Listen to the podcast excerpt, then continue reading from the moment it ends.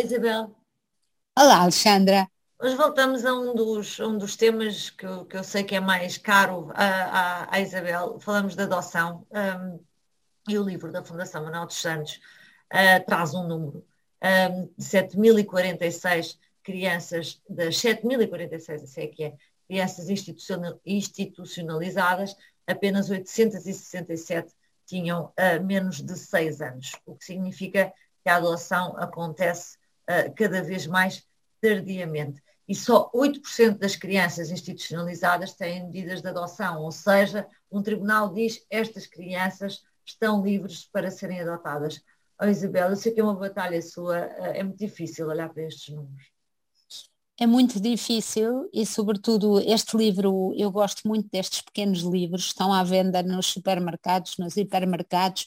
Um, eu acho que os devemos procurar e ler, porque são sobre muitos temas, mas esta adoção tardia uh, é escrito por uma Maria Sequeira Mendes, que ela própria adotou uma criança já com mais de seis anos e escreve sobre a sua experiência, mas também entrevista pais e uh, pais e as próprias crianças adotadas e crianças que já não são crianças e que foram adotadas numa idade mais tardia, mas que agora já têm 20 ou mais anos.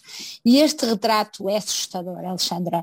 Nós uh, falávamos há pouco tempo, há poucos programas de desconfiança, falávamos de como os portugueses se associam pouco. Eu continuo a dizer que nós vamos ter que responder, ou deveríamos ter que responder como sociedade por estas, por estas crianças a que não damos em tempo útil resposta.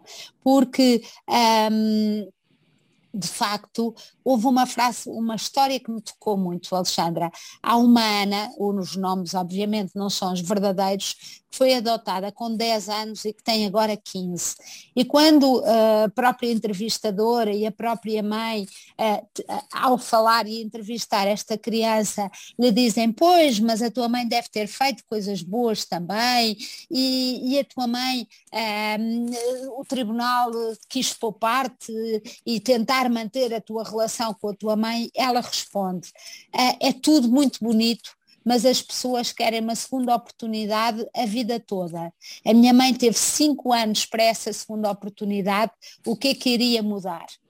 E apesar das crianças dizerem isto, apesar do direito dizer que hoje as crianças têm que ser ouvidas em tribunal a partir da idade em que conseguem expressar os seus sentimentos, apesar de histórias como estas em que uma criança uh, está presa durante anos fechada em casa a tomar conta de um irmão mais novo, um irmão do, do, a seguir e mais outro, ou seja, de mais três irmãos, e tem que partir uma janela, tem que partir uma janela para sair com os irmãos para fora e ir a, a correr a um, a um vizinho e que está sem água e sem nada dentro de casa e mesmo assim um tribunal dá uma, duas, três, quatro, cinco oportunidades a estes pais. Quem Quer dizer, está a colocar no centro da questão, não é? São os pais e as suas segundas oportunidades quando já as perderam há muito tempo, ou as crianças, que é quem deve, deve sempre Exatamente. destas, destas e, reflexões. E este, este livro é muito bom porque diz, eh, fala dos aspectos positivos de adotar crianças mais velhas e elas estão lá à espera dos pais adotivos. Elas estão lá à espera de uma oportunidade, mas ser pai de uma criança mais velha, sobretudo, é óbvio que exige outra coisa.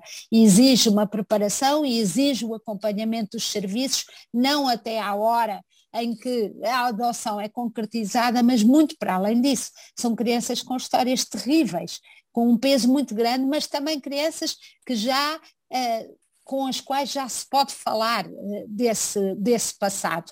E, e, portanto, eles criaram também uma, uh, um site, e eu acho que isto é serviço público, dizer que o site chama-se adotar e acolher.pt, sim. sim, e é adoptar com P, sim, e acolher pt e em que fala do, do, que eles chamam a parentalidade terapêutica, ou seja, a capacidade dos pais contextualizarem os comportamentos difíceis das crianças e saberem responder-lhes de forma adequada, porque estes pais precisam de uma ajuda profissional, não podem, uh, ou melhor, terão uma vida muito mais difícil se confiarem apenas uh, no, nos conselhos dos amigos, das irmãs, dos pais, mesmo dos pediatras e psicólogos, mas que não são próximos destes assuntos.